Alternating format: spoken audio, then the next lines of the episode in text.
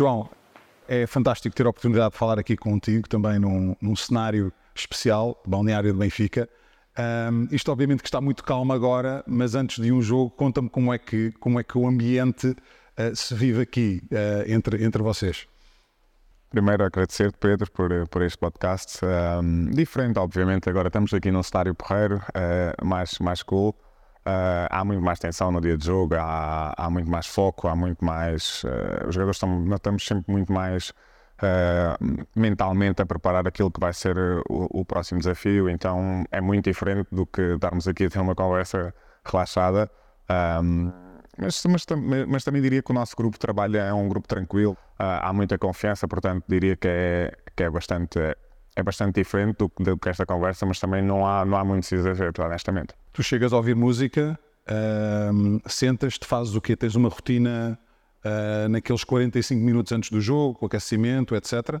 Sim. Fazes eu... sempre a mesma coisa? Não, cada vez eu sou muito supersticioso, supersticioso mas cada vez menos. Uh, durante a viagem do autocarro de Seixal para cá, normalmente ouço bastante música mas quando chegamos ao balneário normalmente temos um DJ já, já, já, já estabelecido. Quem é? Que ela está vendo e a música dele é muito boa, então normalmente não, é dos melhores mesmo. Uh, a música é muito boa, muito divertida, também uh, faz-te entrar no mundo do jogo e normalmente quando chego, por, por, respeito ao nosso capitão, também, também ouço a música dele.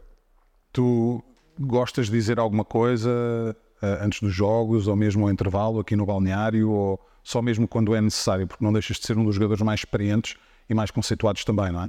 Não, falo sempre, acho que é importante por, por ser dos mais velhos, uh, por também ter um papel importante na equipa, sou vice-capitão, então todos os jogos, seja ao intervalo, seja no início do jogo, uh, durante, antes do aquecimento gosto sempre de dar uma palavra à equipa, um, é importante pelo cargo que tenho, uh, pela experiência que já vou tendo e, e, cada vez mais acho que é fundamental no, numa equipa de futebol haver, existirem líderes tu sentes alguma responsabilidade por esse cargo de também eh, ajudar os mais novos naquilo que é a adaptação à equipa principal e às contratações quando chegam ao clube um, ehm, e, e, ajudar nesse processo, nessa transição?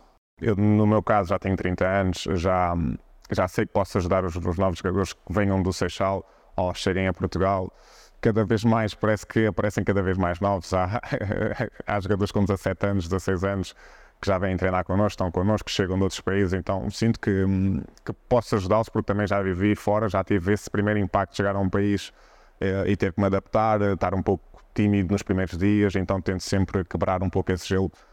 Tem aparecido alguns jovens jogadores neste tempo de, de, de Benfica obviamente, olhando para, para o plantel, penso no António Silva e no, e no João Neves, como é que eles eram no início e que tipo de conselhos é que tentavas dar para ajudar a ambientar aquilo que era uma nova realidade?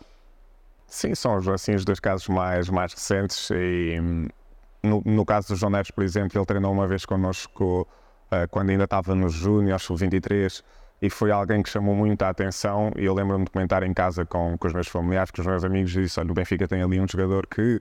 Notaste logo?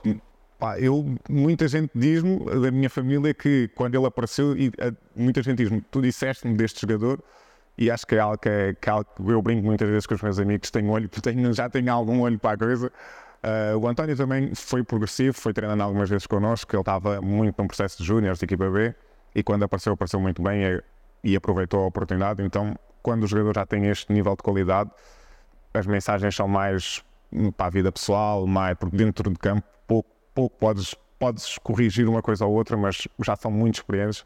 E se aparecem miúdos com 18, 19 anos a, a conseguirem jogar numa primeira equipa do Benfica, já quer dizer que têm que ser acima da média porque a exigência é tão alta que têm que estar muito preparados já.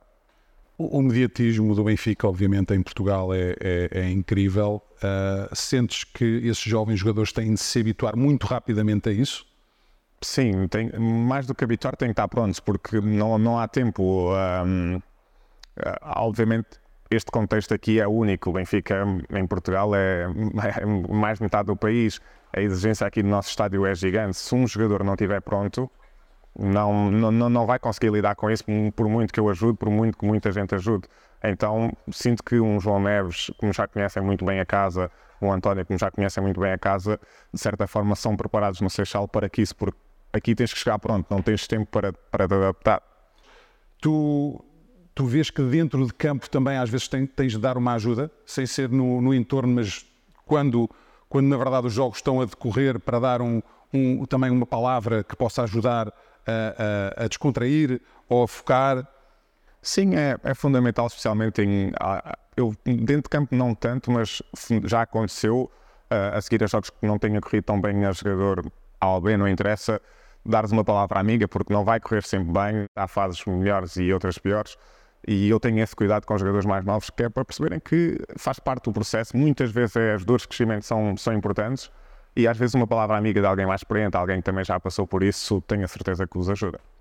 João, quando, quando voltaste a, a, a Portugal, e, e quando estavas uh, e tens estado no auge da, da, tua carreira, quando, quando eu olho para o João Mário, normalmente, olhando para a tua carreira, penso em criatividade, uh, técnica, influência, mas se calhar não pensava logo em golos.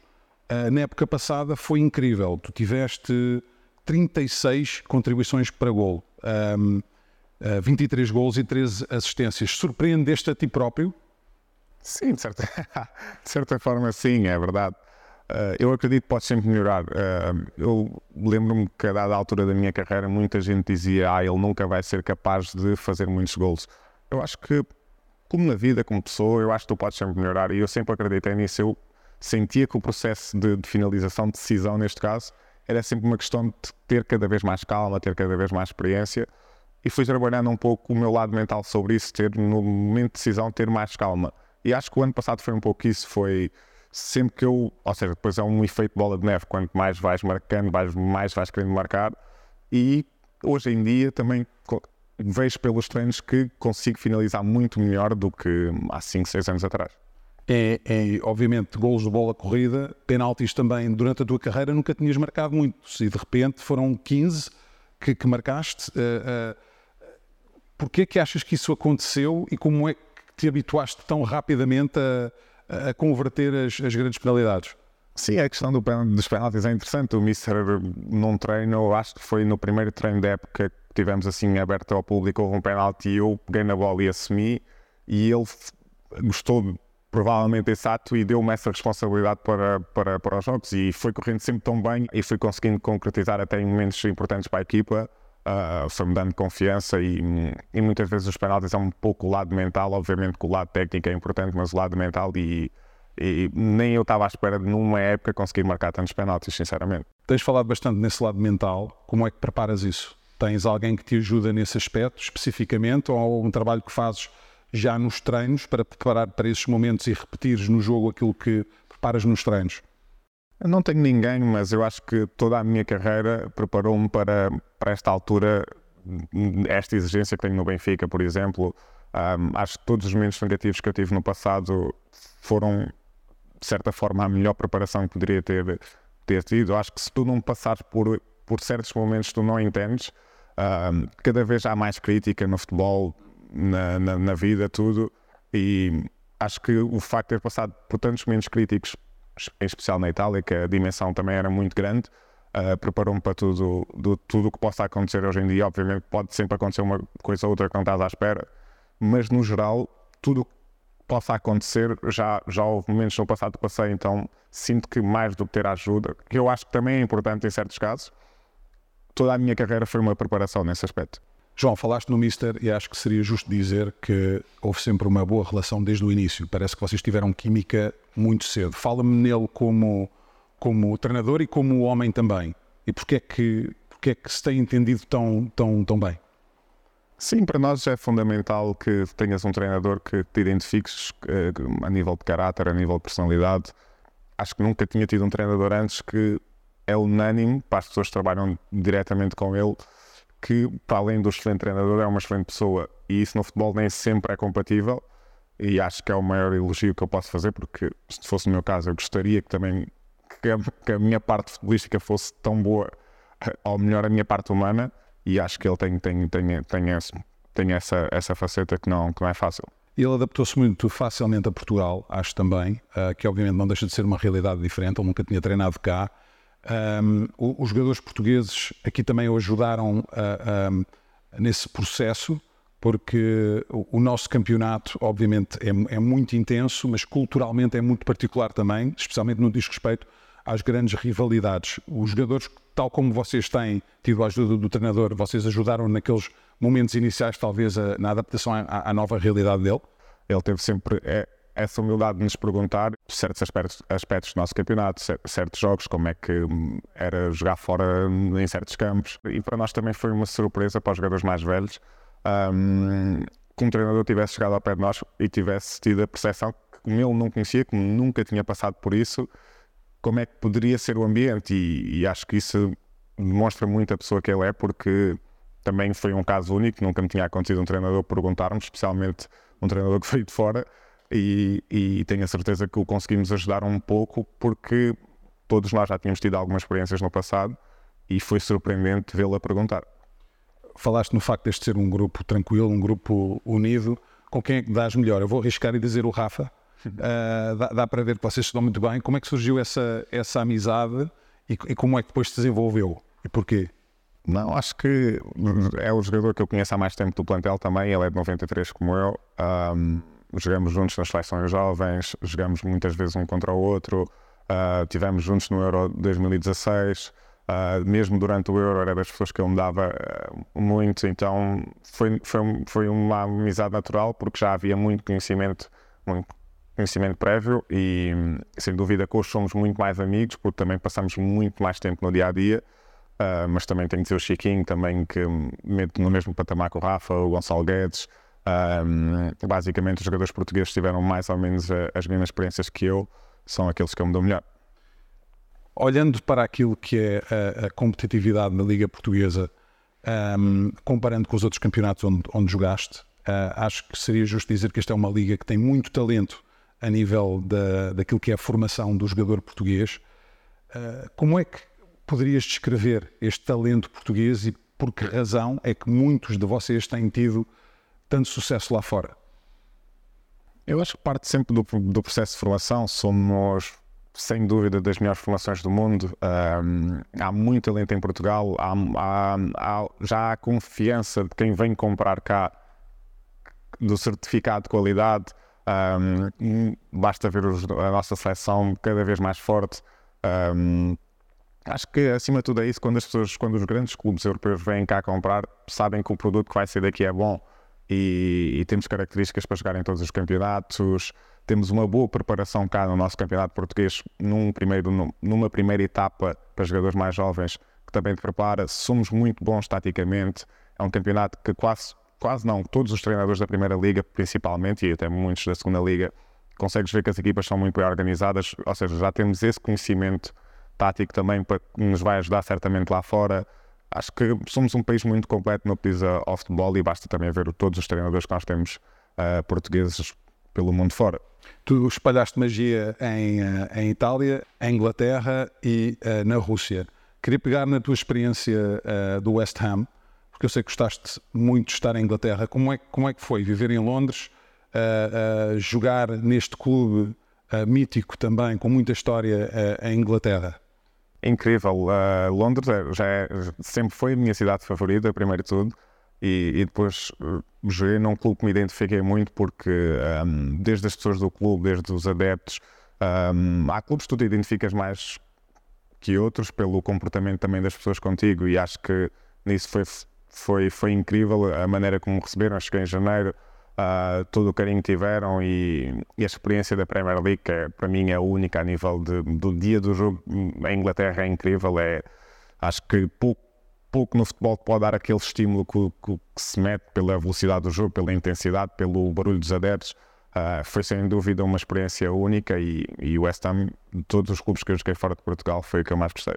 Eu, eu morei sete anos em, em, Londres e achei uma cidade incrível.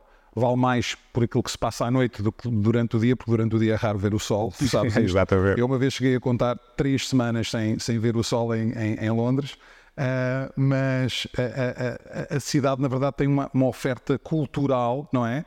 Que estimula uh, constantemente. Quando dizes que é a cidade preferida para ti, porquê? Primeiro, porque eu saía da Itália, em que é um país caótico, em termos de, do, do que é ser jogador de futebol, um pouco como Portugal. Não, hum, Portugal não chega a ser tanto, mas a Itália é um país caótico que é muito difícil tu sair à rua sem, sem ser reconhecido, sem as pessoas abordarem-te. E a Inglaterra foi incrível por isso. Eu sou uma pessoa que gosto de passar despercebido, gosto de ter a minha vida pessoal. Obviamente que eu tenho noção de que é, que é a minha profissão, mas Sim, é difícil sim, muitas em, vezes. em sim. Portugal eu consigo entender, mas o que eu adorei em Inglaterra foi o facto de eu sair daquela realidade de Milão, uma grande cidade espetacular, e ir para Londres e poder andar de metro. Eu andava de metro e ninguém me abordava, ninguém me conhecia. Então foi incrível porque eu pu- pude explorar isso que falavas, que é uma cidade que tem tanta oferta que conseguisse centrar e, e diversificar e ter um conhecimento muito diferente de várias áreas que eu gostava de explorar. Tem-te surpreendido o sucesso que, que muitos dos eh, antigos jogadores do Benfica têm tido em, em Inglaterra? Obviamente é, é impossível não pensar no, no Ruben e, e no Bernardo, especialmente também pelos galardões que têm ganho agora também internacionalmente. Ahm, é, é- é- mais uma vez, é um bocadinho aquilo que tu dizias, é o certificado de qualidade do, do jogador português que se tem afirmado muito na, na Premier League, não é? Sim, eu diria que especialmente o Bernardo, o Ruben, o Cancelo também, quando esteve lá, e, e onde está o Bruno Fernandes, acho que é aquilo que, que falávamos, quando tu tens qualidade acima da média e consegues te impor nesses clubes, hum, e vemos que são jogadores que não, não estão lá, não é que fazem parte do plantel, são jogadores fundamentais. Acho que hum, são jogadores titularíssimos da nossa seleção, então ah, têm todo o mérito e, e, e sem dúvida que, na minha opinião, Portugal tem, tem, tem, tem, tem, tem essa sorte de contar neste momento com vários melhores jogadores do mundo. Uh, na, na vertente pessoal, João, é, é curioso porque nós os dois fomos pais pela primeira vez, mais ou menos na, na mesma altura. Um, eu acho, acho que é, é uma experiência incrível, mas possivelmente nunca dormi tão pouco como no, no último ano. E eu fui pai mais velho do que tu. Portanto, como é que combinaste? Como é que combinaste a tua vida profissional e pessoal e como é que conseguias manter a tua sanidade física e mental quando a tua primeira filha primeiro e depois Sim. tens o um filho agora? Co- Como é, como é que tens gerido isso? Sim, é, é como tu dizes, o sono nunca mais, nunca mais foi o Nunca mesmo. vai ser o mesmo. E nunca mais vai ser o mesmo. Sim. Mas a nível, a nível humano foi a melhor experiência que tive e que continuo a ter, porque muitas pessoas diziam tu nunca vais sentir um amor igual. E hoje em dia consigo perceber um pouco isso. Uh, veres ali um ser a crescer cada vez mais e identificares-te muito e quando começam a falar e quando tens aquela ligação e eu tenho filhas, tenho meninas uh, tem sido incrível mesmo e acho que como homem cresci imenso também desde que fui pai mas obviamente muda muito a tua vida para mim a minha prioridade máxima são sempre as minhas filhas neste caso hoje em dia então acho que quero o que mais desejo é continuar a desfrutar cada vez mais, apesar de houve momentos que realmente o sono e o cansaço, eh, mesmo para conciliar com o futebol foi complicado, mas que, que vale muito a pena. A, a tua filha mais velha, a Olivia, já, já, já tem ideia daquilo que fazes? Ela tem ideia, ela, tem, ela sabe que o papá é jogador do Benfica, Ok. ela é maluca pelo Benfica, só me pede para ouvir músicas do Benfica. A sério, é engraçado que ela acorda, eu vou levá-la à escola, no trajeto de casa para a escola, só quero ouvir músicas do Benfica, eh, tem camisolas do Benfica, quando eu estou com o fato treino do Benfica, ela identifica logo, Eh, quando vem ao estádio adora.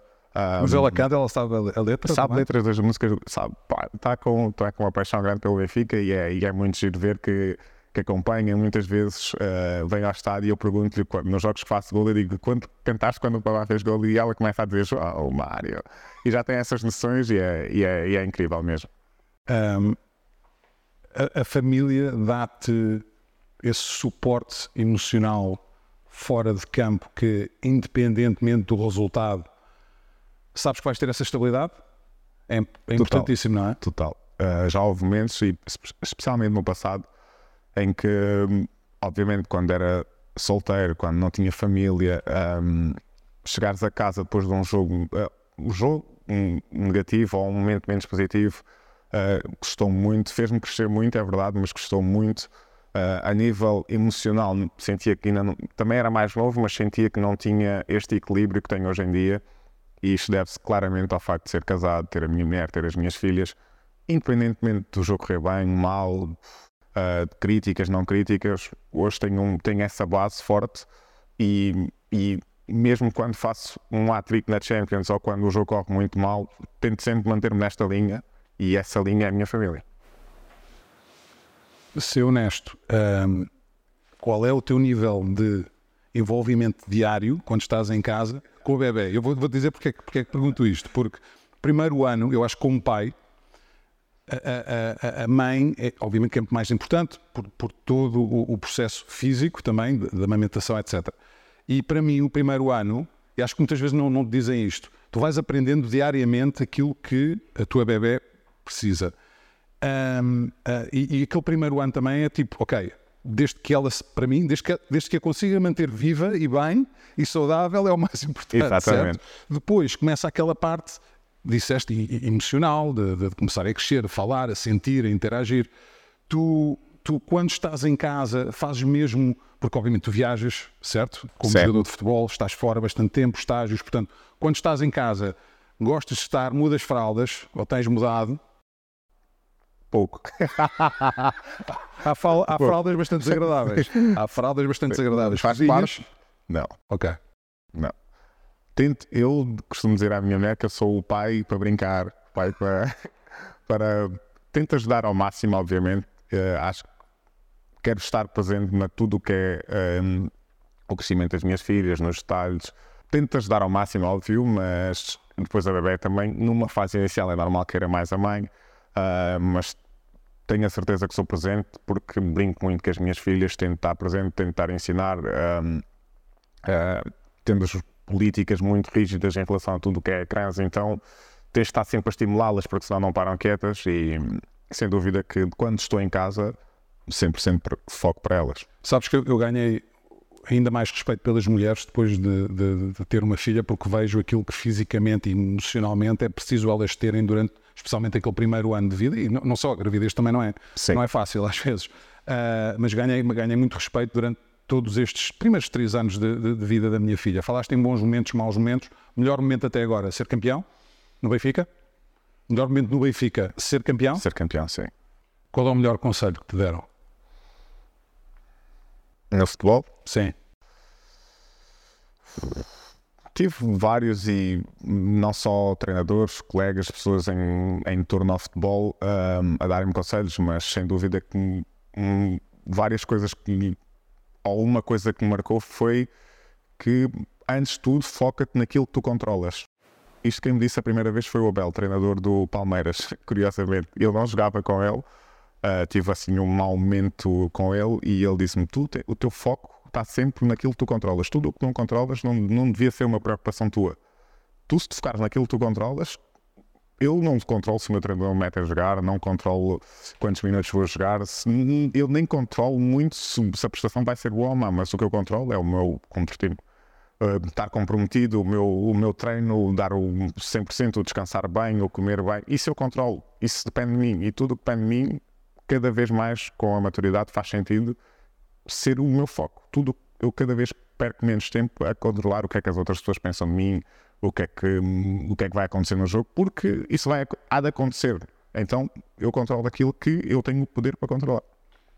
Eu sei que uh, os momentos que passaste em Itália não foram fáceis. O facto de marcares um hat-trick na Champions, sou bem. Dos melhores momentos da minha vida.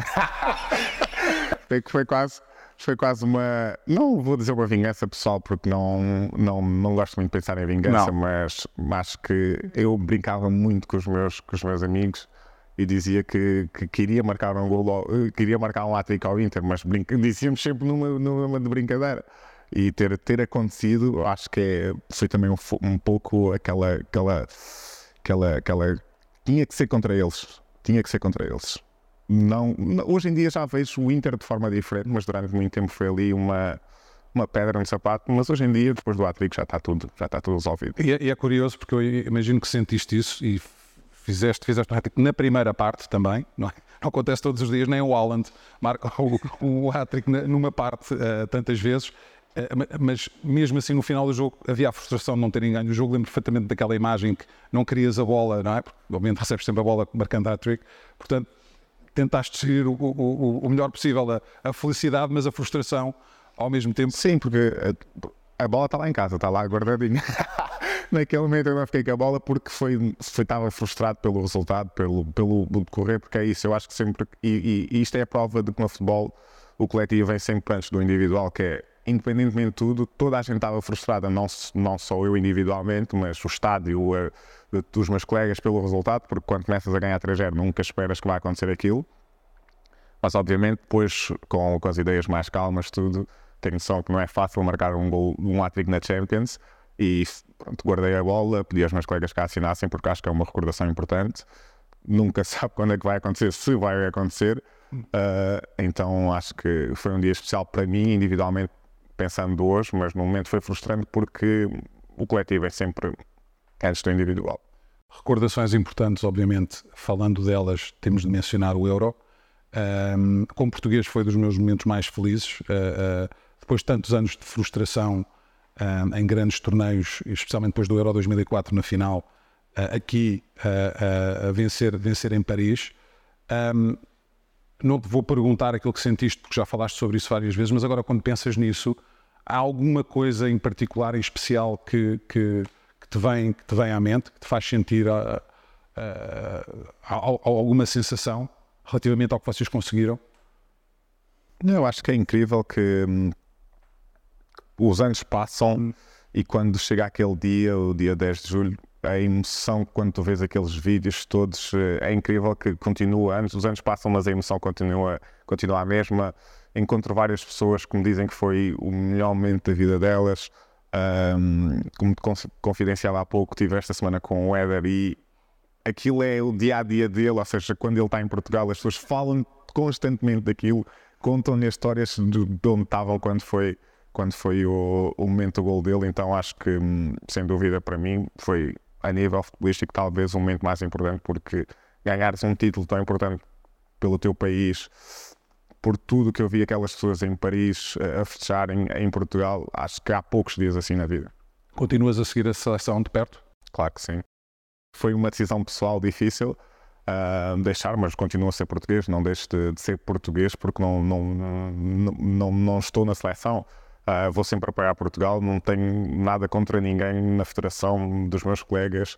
Foi uma decisão pessoal porque acredito, acredito que posso dar muito mais ao meu clube e também à minha família e nesse sentido tomei a decisão. Expectativas para o Euro?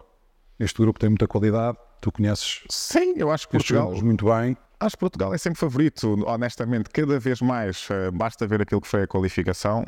Um, acho que há uma, uma, harmonia perfeita entre equipa técnica, jogadores, uh, as pessoas começam a acreditar cada vez mais na seleção. Um, e acho, olhando para todas as seleções que tenho visto, acho que Portugal e França talvez sejam as mais fortes, ao dia de hoje, sejam as seleções mais fortes e mais prováveis para vencer o europeu. E fala-me no, no, no, papel que muitas vezes o, o, Cristiano tem dentro deste grupo, apesar da sua idade avançada, um, e obviamente não poder fazer o que fazia há 5 nem há 10 anos atrás, não é? Que é fisicamente impossível, mas continua a ter um grande peso na, na seleção, pelos gols que marcou agora na fase de qualificação, também foi fácil ver. No balneário, nós estamos aqui num balneário, no balneário, na seleção, qual é o peso que ele tem, a influência que ele tem? Ele tem uma, na minha, na minha opinião, ele tem uma coisa muito boa para todos os jogadores que estão na seleção, é que automaticamente, com a sua presença, retira pressão a todos os outros. Então, tu podes sempre jogar muito melhor e muito mais livre quando ele está, ou seja, há muito mais respeito pelos adversários, obviamente, mas eu acho que a grande diferença é que quando ele está presente, a pressão está toda e o foco está todo recaído nele, faz com que todos os outros tenham cada vez menos pressão. Olha, vamos terminar esta conversa com um, uma, uma rubrica que nós temos sempre que é o, o, o, locker room, ok? Perguntas e respostas rápidas. Portanto, numa um, frase ou numa palavra, uh, eu gostava que respondesse às seguintes uh, questões, ok? Ok. Primeiro, um, a melhor pessoa que conheceste no futebol? Éder. Melhor jogador com quem jogaste? Cristiano. o adversário mais difícil, meio campo? Kanté. Incrível. Incrível. Não, não para, certo? Não para. Incrível. Nem, nem é, o, é, o coelhinho, é o coelhinho da Energizer. É, nem, nem eu joguei, lembro-me de jogar contra o Chelsea, eu nem, nem, eu nem sabia onde é que ele estava. e aparecia que roubava, não sei qual uh, defesa, uh, defesa, defesa que criou mais dificuldades. Uh, Miranda. Do Atlético Madrid? Sim, eu joguei com ele no Inter e foi incrível, nos treinos, tudo. Falaste em substituições há pouco. Qua- Quais são aquelas que tens? Entrar sempre com o pé direito, vestir sempre tudo primeiro com a perna direita, pé direito, sempre tudo direito. A vida andar sempre de forma direita, tem que começar sempre tudo com o pé direito. Quem dança melhor neste balneário? Ui, pergunta difícil. Dançar, dançar. Vou arriscar uh, nerds. Ok. Melhor DJ, acho que já disseste, não é? Otamendi. Ahm, se a equipa toda do Benfica fizesse uma corrida de 100 metros, quem é que ganhava? 100 metros? Rafa. Deixava todos mesmo para trás, não? Sim. Logo nos primeiros 20, Frei. Embalem. Ele, Eles... ele, ele, ele é forte em tudo, mas eu diria que nos 100 metros, eh, sem dúvida. É o Speedy Gonzalez. Ah, João, foi, foi ah, muito bom ter a oportunidade de estar aqui a falar contigo para, para o podcast. Obrigado pela tua honestidade, abertura e a forma como abordas os temas. Ah, e tudo bom para, para este ano, para esta época, para ti, para a família, ah, para, para toda a gente chegada a ti e ah, tenho certeza que não nos vamos ver ah, em breve também, tá? Muito obrigado também, Pedro. Foi um momento ótimo e tudo a correr bem também. Obrigado. Como tiveram a oportunidade de ver, foi uma conversa bem relaxada, bem informal com o João e ele é mesmo assim, é sempre assim, genuíno, uh, transparente, aberto e uh, foi fantástico, acrescentou aqui muito valor uh, ao podcast com, com esta conversa. Como sempre, peço para subscreverem, para comentarem, para partilharem este episódio e fiquem, fiquem alerta, certamente haverá um próximo episódio que, que estará a aparecer. Tudo bom? Até breve.